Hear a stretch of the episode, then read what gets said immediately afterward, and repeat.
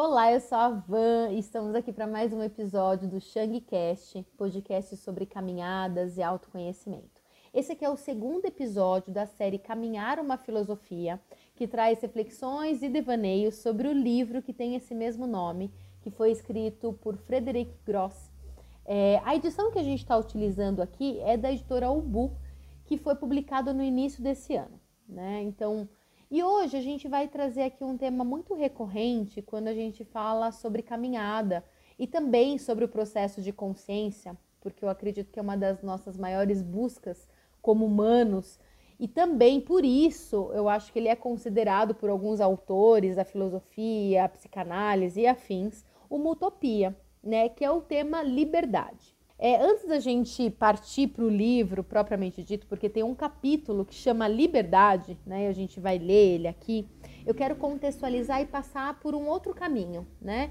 É, primeiro, falando um pouquinho sobre a psicanálise. Então, para Freud, por exemplo, é impossível a gente perceber o ser humano sem sociedade, porque esses não são separados, né? Não, nós não somos distintos do nosso ambiente, nós somos fruto dele também.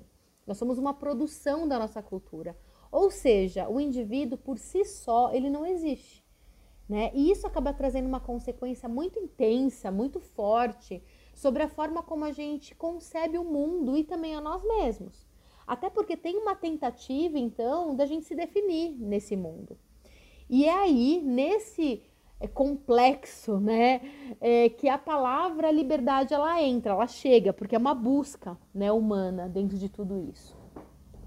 Mas, então, aqui já começa com uma pergunta, né, com uma reflexão. Até que ponto, então, com base nisso, é possível a gente falar sobre liberdade? Aqui no sentido da emancipação do indivíduo, né, do ser único ali, desse todo que o compõe.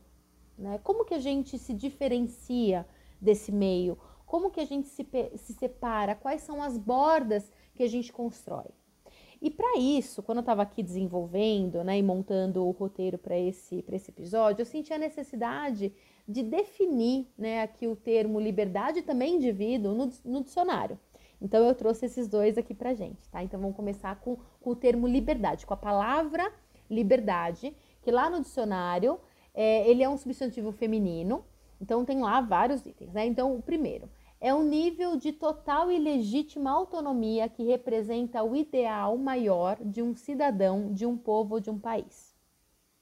Poder de agir livremente dentro de uma sociedade organizada, de acordo com os limites impostos pela lei. Faculdade que tem o indivíduo de decidir pelo que mais lhe convém condição de uma comunidade de não estar sob o controle ou julgo de um país estrangeiro. Extinção de todo elemento opressor que seja ilegítimo. Autonomia para expressar-se conforme sua vontade. Condição de um ser que não vive em cativeiro. Ausência de subordinação entre pessoas. Condição de disponibilidade depois tem aqui a definição no kantismo, né, que é a total autonomia, independente de limitações. Kant define a liberdade como a escolha de si próprio. No marxismo, a disposição das classes de satisfazer suas necessidades materiais e de organizar a sociedade, transformando-a em seu próprio benefício. E no empirismo, é a capacidade que cada indivíduo tem de autodeterminação, de conciliar a autonomia e livre-arbítrio com os diversos condicionamentos naturais. Bom, nem, nem vou comentar muito, mas enfim, espero que você tenha é, captado algumas coisas, porque não, não tá dizendo muita coisa, né? Ele diz, diz, diz, mas não explica muito o que é liberdade, pelo menos foi essa sensação que eu tive. Achei até alguns pontos aqui, um que contradiz o outro, enfim. Mas vamos então agora para a definição de indivíduo, que é um substantivo feminino que não se divide, indivisível, indiviso. É uma pessoa considerada isoladamente em relação a uma coletividade de que faz parte. Todo indivíduo tem obrigações a cumprir na sociedade. Ser que pertence à espécie humana, homem, indivíduo jovem. Na biologia, é um organismo singular ou simples, capaz de existência independente. Na química, é qualquer corpo simples ou composto, volátil ou cristalizável que não está em decomposição. e o antônimo é a coletividade. E o interessante aqui é que quando eu fui buscar essa definição né, da, da palavra indivíduo propriamente dito, tinha lá, coloquial, igual, ver definição diabo. e lá fui eu então, né? E eu encontrei uma definição dentro da religião, né, na teologia, que eu encontrei o seguinte: o que, que significa diabo? Que estava referente ao indivíduo. É o anjo rebelde que, segundo a crença cristã, foi banida do céu e lançado no inferno. Aí tem todos os nomes, né, conhecidos. Então, Anhangá, anjo das trevas, anjo mau, enfim, anjo rebelde, bruxo do inferno, tem capiroto, né, coisa ruim. E tá lá, assim, tem vários espírito maligno. Do lado do gênio do mal, do grão tinhoso, tá a palavra indivíduo. Entre grão tinhoso e inimigo, tá indivíduo, né? Isso no dicionário, tá? E o que, que tudo isso significa, né? Eu queria muito saber como que isso chega até você, como que você escuta isso. Mas para mim vem uma contradição, né, muito muito grande, uma condição, né, como se o indivíduo e liberdade fossem coisas completamente diferentes e ao mesmo tempo condenáveis, né? Porque ser um indivíduo é você estar fora da sociedade, a primeira definição. Pessoa considerada isoladamente em relação a uma coletividade, de que faz parte. E tem lá, todo indivíduo tem obrigações a cumprir na sociedade, da mesma forma como a liberdade. É faculdade. Quer ver, quer ver, quer ver aqui, ó. Hum, poder de agir livremente dentro de uma sociedade organizada de acordo com os limites impostos pela lei. Né? Então, assim, onde que, isso, onde que isso se encaixa? Né? Onde que isso se encontra? O que de fato é liberdade? Né? Porque aqui a gente está falando de conceitos né, que dentro do, do, né, de uma sociedade judaico-cristã, que é a nossa, que vem o conceito do egoísmo e da culpa, né? Então, a, a gente precisa ser a imagem e semelhança de Deus, e nós temos Cristo, né, como exemplo, que é um homem que se sacrificou por um bem maior, pela salvação de todos. O herói aqui nessa história é o que pensa no coletivo, no bem comum, em que se anula completamente, né, se sacrifica. Vamos então agora um pouquinho para a filosofia, tá? No existencialismo de Sartre. Eu encontrei aqui um artigo que chama A Concepção da Liberdade em Sartre, que é da Aline Maria Vilas Boas da Silva, que é graduada em filosofia pela Universidade Federal do Mato Grosso do Sul. Então lá é um artigo que eu achei assim pelo Google mesmo, é, que fala o seguinte: Sartre conceitua a liberdade como uma condição intransponível do homem do qual ele não pode definitiva, definitivamente esquivar-se. Isso é, o ser humano está condenado a ser livre, e é a partir dessa condenação à liberdade que o homem se forma. Não existe nada que obrigue o ser humano a agir deste ou daquele modo. Um pouquinho mais para frente, no artigo. Para a filosofia sartreana, o homem é livre para escolher, já que possui consciência. Essa consciência gera a intencionalidade das ações praticadas e envolve a sociedade, pois a liberdade é uma pesada obrigação que traz a responsabilidade em seu destino e com o dos outros à sua volta.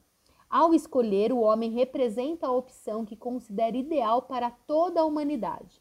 Dessa forma, a sua liberdade o une à sociedade, tornando-o responsável porque escolhe o tipo de homem que deseja ser e também como os demais devem ser.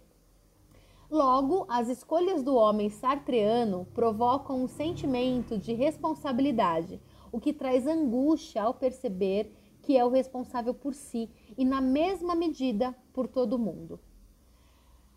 Ou seja, né, a liberdade ele sempre é uma sina né, para nós, seja pela sua falta ou pela sua presença gera angústia, ansiedade, responsabilidade e obrigação, né? Porque é impossível a gente pensar no conceito de indivíduo e na concepção de liberdade sem pensar o contexto do qual pertencemos. E se pudéssemos então viver a liberdade, mas não só ela, e também estarmos em sociedade cumprindo com as normas ou os papéis esperados?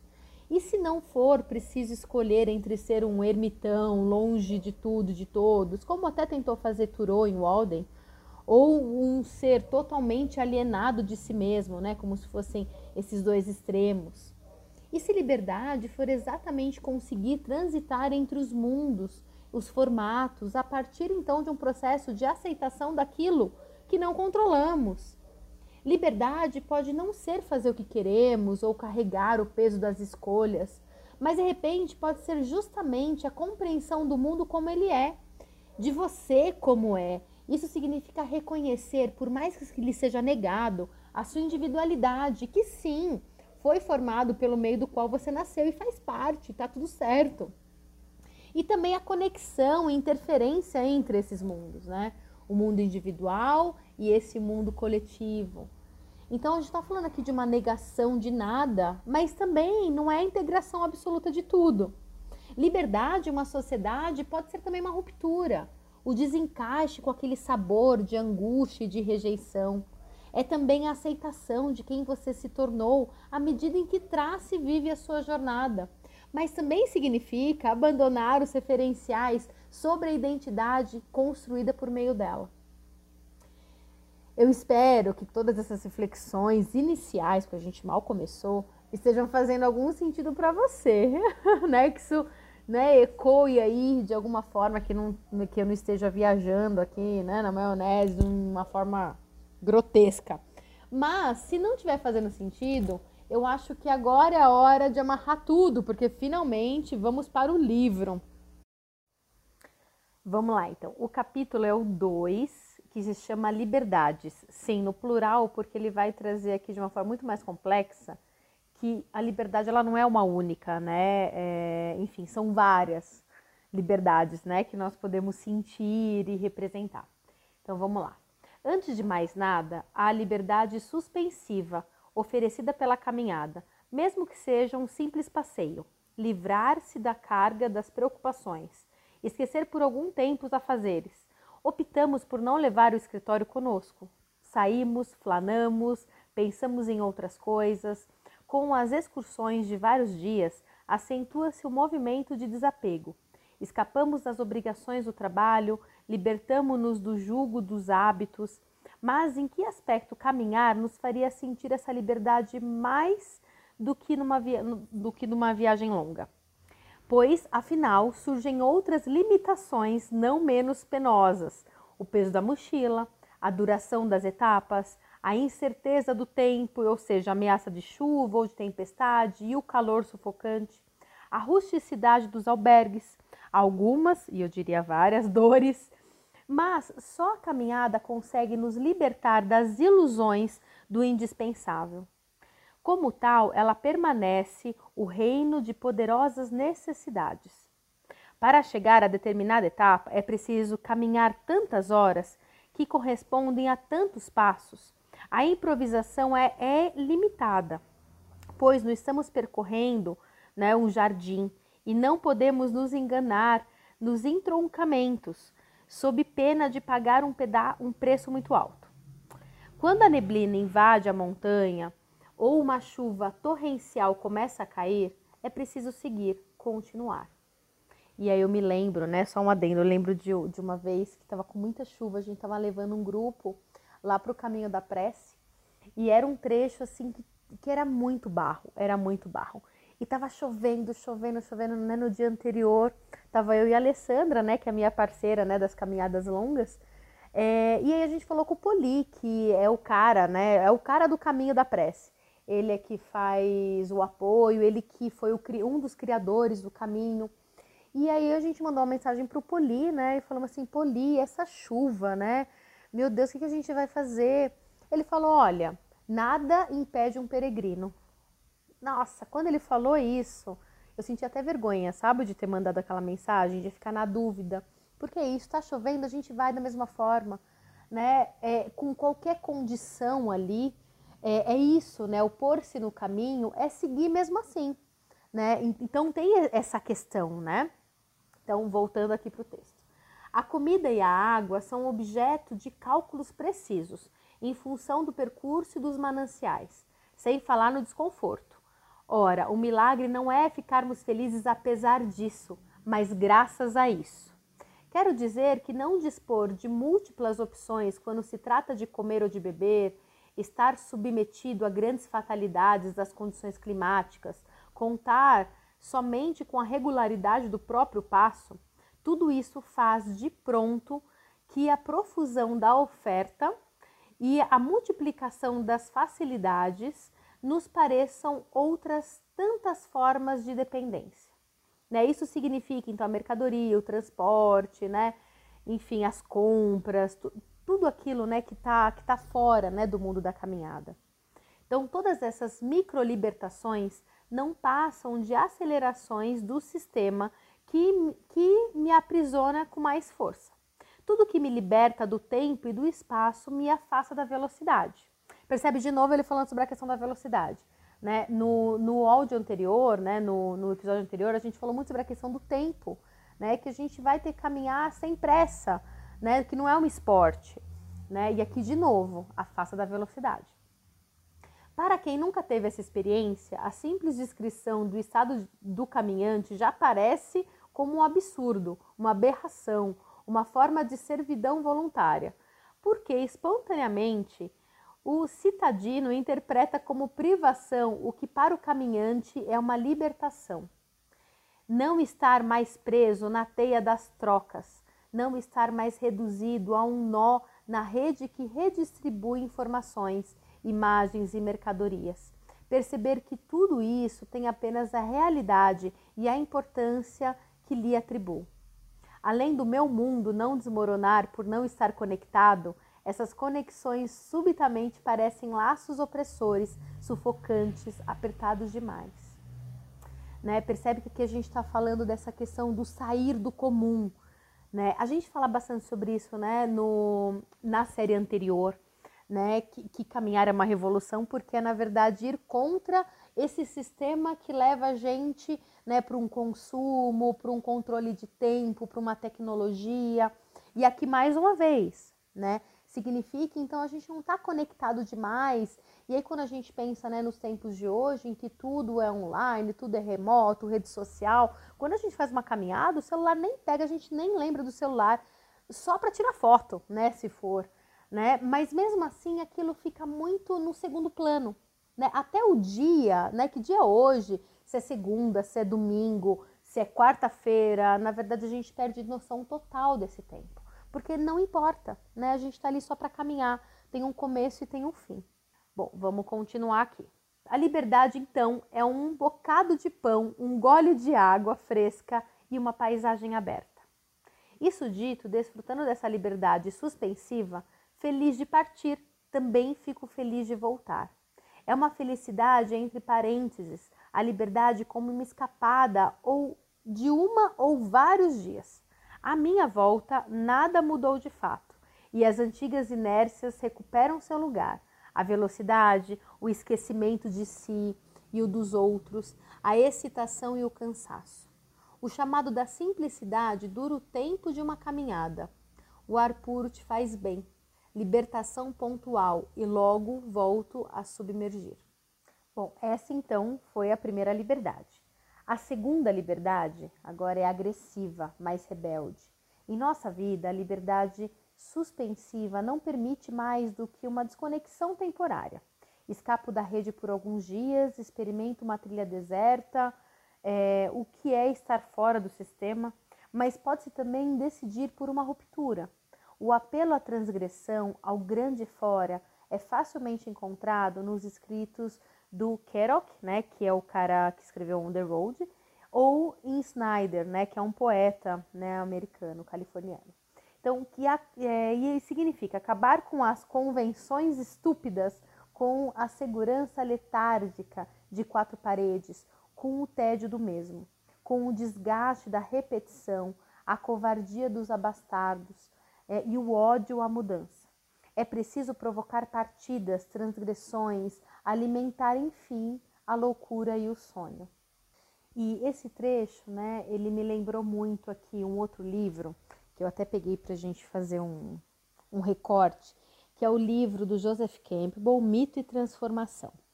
Tem um trecho lá na página 112, né, que é já, né, enfim, um dos textos do capítulo 5, né, na verdade, que ele fala sobre o mito pessoal. Tem uma parte aqui que ele está falando um pouquinho sobre a questão, né, enfim, da nossa motivação, da motivação do herói, né, e tudo mais. E ele fala o seguinte, lá no finalzinho dessa página: sobrevivência, segurança, relacionamentos pessoais, prestígio, realização pessoal. Pelo que eu saiba, são exatamente esses os valores que não são os mais importantes na vida de uma pessoa de inspiração mítica.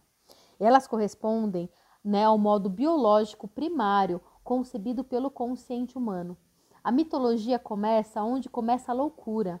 A pessoa que tenha sido cativada por um chamado, uma devoção, uma crença, um entusiasmo, sacrificará sua segurança, sacrificará até mesmo a própria vida, sacrificará os relacionamentos, sacrificará o prestígio e nem pensará em realização pessoal. Entregar-se-á por inteiro ao seu mito. É um processo de entrega, né, de ir além daquilo que, que, que a sociedade, inclusive, né, nos dita como valor. Né? Então, voltando aqui né, para o nosso livro. A decisão de caminhar, que é partir para longe, para algum lugar, tentar outra coisa, é compreendida, pois, como, como o chamado do selvagem. Nós descobrimos na caminhada o imenso vigor das noites estreladas, das energias elementares, e nossos apetites se adequam. Eles são enormes e nosso corpo é saciado. Quando fechamos a porta do mundo, nada mais nos setém. Os entroncamentos oscilam como estrelas vicilantes redescobrimos o aterrorizante medo de escolher, a liberdade vem como uma vertigem. E dessa vez não se trata de se libertar de artifícios para experimentar alegria simples, mas de conhecer a liberdade como limite de si mesmo e do humano, como transbordamento interno de uma natureza rebelde que me supera. A caminhada pode provocar esses excessos: excesso de cansaço, que leva o espírito ao delírio, excesso de beleza que faz a alma vacilar, excesso de, embriaguez nos picos, nos altos dos desfiladeiros, porque o nosso corpo explode. Caminhar acaba por despertar em nós essa parte rebelde, arcaica. Nossos apetites tornam-se toscos e intransigentes, e nossos elãs inspirados. Porque caminhar nos coloca na vertical do eixo da vida, arrastados pela torrente que mana abaixo de nós forte isso, né? E, e, eu acho que tudo isso tem muito a ver com, com tudo aquilo que a gente falou sobre a nossa diferenciação né, entre o indivíduo e a sociedade. Porque quando a gente caminha, a gente não permanece. Né? Então a gente atravessa é, cidades, aldeias, a gente conhece pessoas, mas sempre a gente está de passagem. Né? Porque a gente não vai ficar lá. Né? A gente está caminhando, a gente está transitando. Né? Então esse ato ele não cria então aquele vínculo suficiente para trazer um peso e trazer uma identidade com aquele coletivo. Ainda assim nós somos indivíduos. Então ali a gente consegue se sentir dessa forma, né? É o eu que caminha e não e não o contrário, né? Enfim, a gente não fica ali submerso naquela cultura, apesar de passar por ela, apesar de se afetar por ela, mas a gente não permanece, sabe? A gente não se mistura. Então é mais ou menos essa a ideia. Então, vamos lá, vamos continuar aqui. Com isso, eu quero dizer que caminhando não se vai ao encontro de si mesmo, como é, se se tratasse de se redescobrir, de se libertar de velhas alienações para reconquistar um eu autêntico, uma identidade perdida. Caminhando se escapa a própria ideia de identidade, a tentação de ser alguém, de ter um nome e uma história, Ser alguém é bom para as noitadas mundanas em que cada um fala de si, é bom para os consultórios de psicólogos, mas ser alguém não seria também uma obrigação social que acorrenta? Né? Obrigamos-nos a ser fiéis ao nosso próprio retrato. É uma ficção estúpida que passa sobre nossos ombros. Então, a liberdade do caminhar é a de ser ninguém, porque o corpo que caminha não tem história, só uma corrente de vida imemorial. Assim somos um animal de duas patas que avança, uma simples força pura entre grandes árvores, apenas um grito. E muitas vezes, caminhando, gritamos para afirmar nossa presença, animal resgatado. Uh, forte de novo, né? Aí um pouquinho mais para frente, ele fala assim: "Mas um sonho pode ser vislumbrado nessa liberdade caminhar como expressão da recusa de uma civilização putrefata. contaminada, alienante, miserável. Uh, e ainda tem mais? Tem agora a última liberdade do caminhante, que é a mais rara. É um terceiro estágio depois do regresso às alegrias simples e da reconquista do animal arcaico. É a liberdade do renunciante. Heinrich Zaimer, um dos grandes eruditos indólogos, né? E ele, inclusive, ele escreveu alguns livros junto com, com Campbell, né? Que é um amor da minha vida, um dos, né? Ele explica que na filosofia hindu distinguem-se quatro etapas do caminho da vida. A primeira é do aluno, do aprendiz, do discípulo. Na aurora, é, na aurora de sua vida, deve basicamente obedecer às injunções do mestre, escutar suas lições, submeter-se às críticas e conformar-se aos princípios. Trata-se de receber.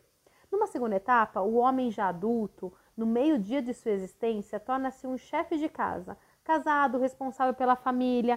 Ele administra como pode sua fortuna, contribui para a manutenção dos sacerdotes, exerce um ofício, submete-se a ele próprio às obrigações sociais e as impõe aos outros. Aceita vestir as máscaras sociais que lhe atribuem um papel na sociedade e na família. Mais adiante, no crepúsculo de sua vida, quando os filhos estão preparados para assumir seu lugar, o homem pode rejeitar em blocos os deveres sociais, os encargos familiares e as preocupações econômicas para se tornar eremita.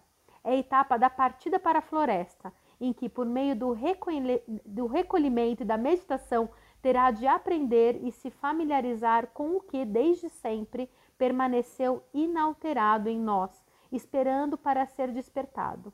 Esse eu eterno que transcende as máscaras, as funções, as identidades e as histórias. E o peregrino, por fim, sucede ao eremita, no que deve ser a interminável e gloriosa noite de verão de nossa existência, uma vida devorante dedicada à itinerância. É a etapa do mendigo errante, em que o infinito caminhar aqui e lá ilustra a, a coincidência do eu anônimo e do coração onipresente do mundo. O sábio agora renunciou a tudo. Essa é a mais alta liberdade, a do desapego total. Já não estou implicado nem em mim mesmo, nem no mundo. Indiferente ao passado e ao futuro, não sou nada mais que o eterno presente da consciência. E como se vê no diário de peregrinação de Swami Ramdas, é, no momento em que renunciamos a tudo, é que tudo nós é, é que tudo nos é oferecido. No momento em que nos aspiramos a nada, é que tudo nos é dado em profusão. Tudo, ou seja, a intensidade mesma da presença.